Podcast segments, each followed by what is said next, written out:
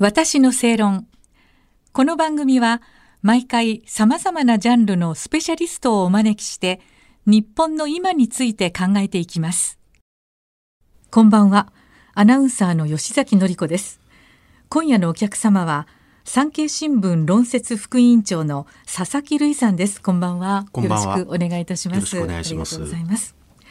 えー佐々木さんは月刊正論の5月号に中国総領事のとんでも発信という記事を寄稿されているんですが、えー佐々木さんにはこの番組で前回そして前々回と2回にわたりまして在大阪中国総領事館の節賢総領事のツイッターの過激な内容のツイートについて分析をしていただきました。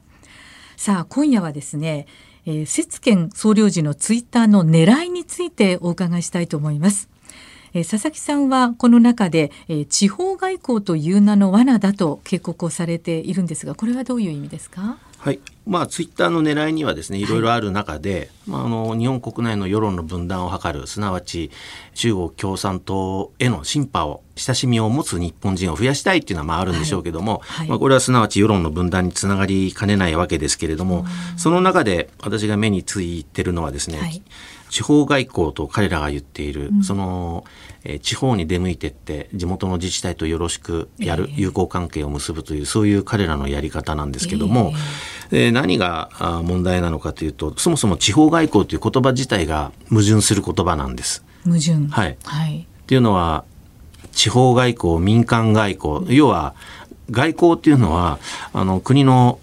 専権事項なわけですよね、国防とか防衛なんていうのは。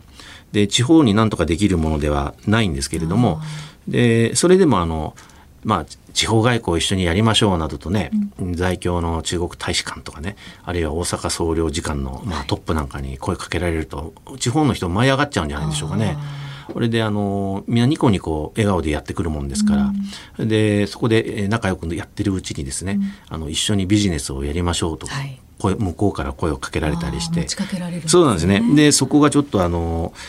脇の甘いところっていうのは共通して私あの地方の自治体の、えー中国とうまくうまくというか、関係を進化させてるところには感じるんですよ。ああこのどどうなんでしょうかね、はい。日本のね地方が狙われる理由っていうのはどういうところからそうです来るものなんですか？そもそもあの、まあ、中国当局の狙いとしては隅々にね、まあ、ネットワークを作りたいっていうのがあるんだと思います。で、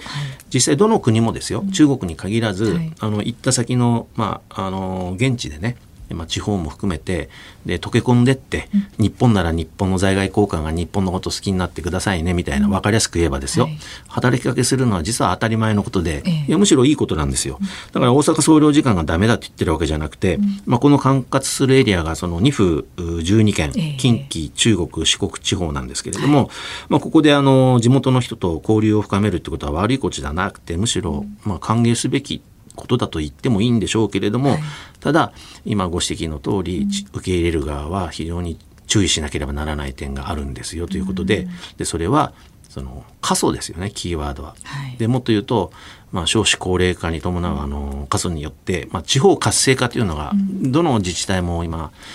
かなり共通のテーマになってるんですよね。うんね。はい。じゃあ地方活性化って言ったっていない人口の中で何をやるんだってなると、まあ、人も呼びたいだとか、あとは先立つものですよね。はい。結局お金になるわけで、えでチャイナマネーですね、まあ日本の国家予算だけではた到底足りないっていうんで直接投資をこう呼び込もうと、ええ。であるいは観光客ですよね。今コロナだからなかなかまあインバウンドとしての中国人観光客も、えー招くわけにもいきませんけれども、はい。まあ、そういったところであの両方のウィンウィンの関係っていうのは成立しやすいええ。環境になってるんですよね。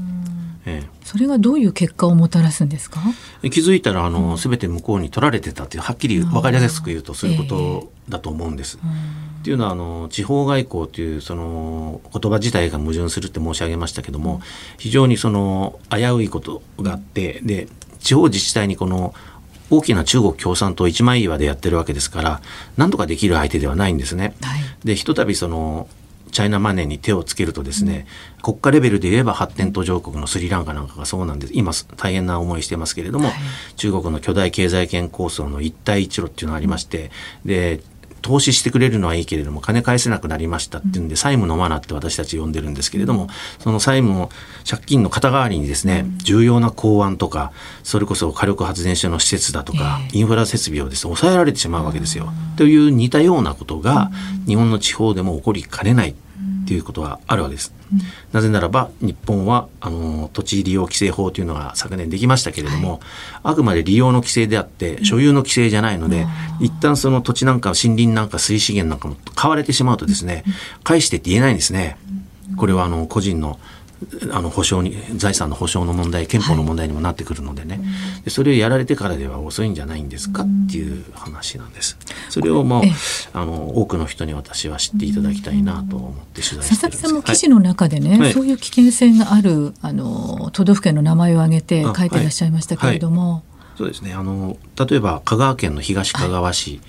これはあの手袋産業で有名なんですけれども、はい、もう全国トップの生産量を誇っておりまして技術的にもですね、はい、それこそあの軍服の手袋とか、うん、消防の手袋とか、はい、もうありとあらゆるものプロフェッショナルな手袋も作っていてかねてあの中国との経済交流もですね、活発だったんですね。ただここにですね北京のあの海電外語実験学校というもうバリバリ共産党エリートの指定のね学校があって軍事訓練ばっかりやってるようなところもあるんですけれども、えー、そこがあの東かがわ市の廃校、小学校がやっぱり子ども不足でなくなるわけですけども、うん、建物だけが残っていて跡地ですね。ですね、はい、でそこをあのキャンプで来たいから利用させてくれと。あいいじゃない交流日中交流いいじゃないですかね子供同士なんて言ってね、えー、でどんどんどんどん向こうの要求がつり上がってってあの金はこちら中国で出すので、うん、寝泊まりして食事も作れるように改装させてくれと、はい、要はコミュニティ作りに乗り出してくるわけですよ。で心配なのはその田舎にいきなり中国の人たちがわーってくるっていうのはですね、うん、子供もいるけれどもそれ以上にスタッフもいるわけですよね。はい、でどんどんどんどん物件を探し始めてるっていうんでねこの村どうなっちゃうの？この町どうなっちゃうの？っていう地元の人の心配の声があったんで私が一方的にですね部外者が大丈夫かなんて言ってるわけじゃなくて、そういう声が起きているけれども全国に伝わってないよねっていうんで取材するまあ、きっかけをになったわけですけど、そういった今あの個別具体的なというのであればその東かがわ市の問題もありますし、これ枚挙にいとまがないんですよ。北海道なんかもそうですね、まあ、大きいところで言えば釧路市なんていうのが、これはもうこぞって中国大使館からですね、のトップからもみんなあの釧路に行って、えー、南のシンガポール北の釧路なんて言ってですね、で我々と一緒に開発しましょうなんて言ってるんですよね言われてるんですよ。これもう本当に公になってる話で、地元の新聞にも載ってますけどね。で要は北朝鮮に借り受けてるチョンジンラジン港というところから中国がですよ、はい、津軽海峡を抜けてあの柔らかい北海道の下原って僕は言ってるんですけれども、うん、えー苫小牧とかですね胆振地方なんですけども苫小牧釧路そこを抜けて北極ルートでヨーロッパに行くっていうその北極の、まあ、表情のシルクロードって彼ら言ってるんですけども、えー、一帯一路ですね。北極周りの一帯一路。これの最大拠点にしたいというのが釧路ですね。で来てね釧路の市長とかあの財界財界で地元財界のトップにね、えー、で港湾の整備だけじゃなくて川上の方も整地しろとあの何なのかんなの言ってるんですよ。ではいはいはいはい言ってるんでね私あのそれも釧路のあの人たちにもね、うん、あの質問状も書いたりしながら、うん、大丈夫ですかと大丈夫じゃないでしょなんてこともねあの言ってきてるんですけども、どうもねうんピンときてないみたいですね。えー、ざもう心配でしょうがないですね。なんかピンポイントでそうやってね、はい、あの各自治体にね話が来てるっていうこともあると思うんですけれども、はい、どうですかね佐々木さんからご覧になってね、はい、えー、日本政府としてですね、はい、まあ、特に林芳正外務大臣に期待することということっていうとどんなことになりますか、はい、いや全く期待してないのでそれを言ったらもともともないんですけれども、そのまあ一般的にですよ、うん、あの外務大臣のまあ、仕事っていうのはその林さんに限らずですね、はい、まあ、基本的にはその9割近くがですよ私のイメージですけど、はい、まあ、外務官僚の書いた、まあ、ペーパーをこう読むのがまあ仕事なわけではい、で要は外務大臣に与えられた裁量っていうのは車でいうハンドルの遊びの部分は1割ぐらいしかないっていう中でね。で何もほとんどできないんじゃないのかなと。で岸田さんは今総理大臣だったけれども安倍さんの時に僕が一番長い間外務大臣やったって言ってるけれども、はい、あれはあの本当のこう言ったら失礼ですけどお飾りで安倍さんがトップの首脳外交をやっていたのでね、うん、外務大臣はあの在籍してればよかったんですね。というレベルなんですけれどもじゃあ今はどうなのかと。で岸田さん首脳外交もちょっとパッとしないところがある中でじゃあ林さんはあの安倍さんと岸田さんの関係に比べれば多少はねあの動く余地もあるのかなとは思ってるんですけれども、はい、いかんせんやっぱりあの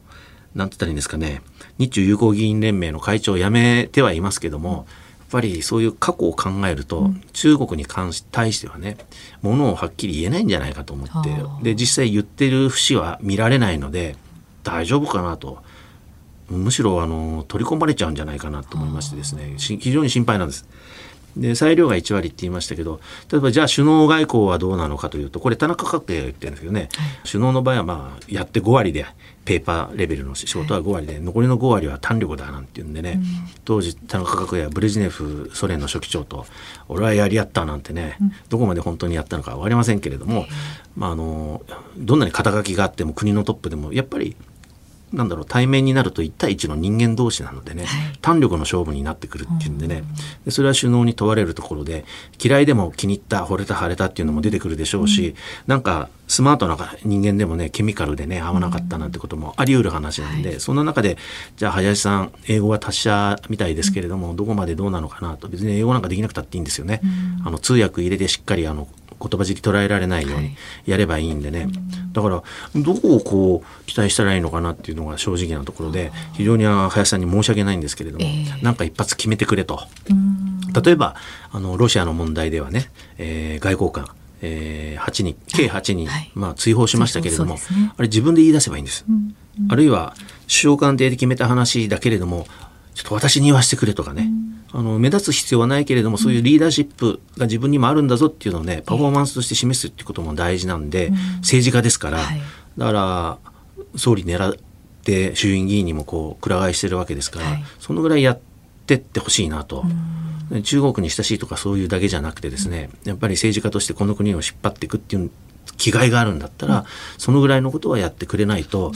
期待してって言われてもですね、えー、材料ないですよね。うそうなんです、ね、申し訳ないんですけど。なるほど、はい、そういうことですね。はい、なるほどなるほど。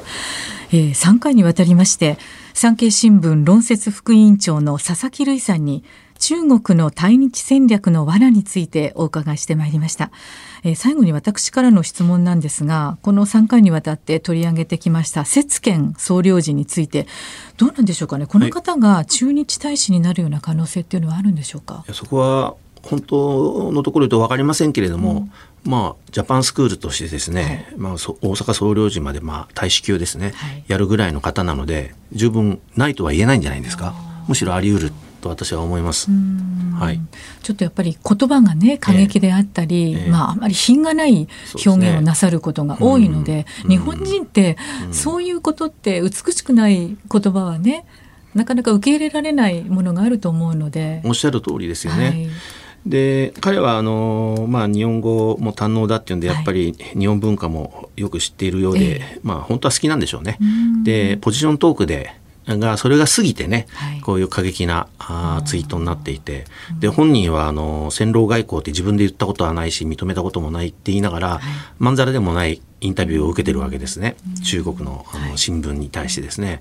で厳しいことをアメリカ日本に対して厳しいことを言えば言うほど、はい、まあ、あの世界ですから、うん、自分の中国外務省の中ではね出世、えー、しやすくなると。PR な実際そうでしょうし、うん、えー、そう信じてる節はあるんですけれども、それが過ぎるとですね、それこそ北京政府にもはしごを外される。そこまで言えとは言ってない。このに日本のね対中感情の悪化はお前のせいだろって言われた時に、私はね節賢さんは逆に心配ですね言葉は選んだ方がいいと思いますね。なるほどね、えー、ありがとうございました。はいはい、ありがとうございます。えー、産経新聞論説副委員長の佐々木瑠さんにお話を伺いました。どうも本当にありがとうございました。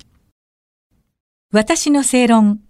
お相手はアナウンサーの吉崎紀子でした。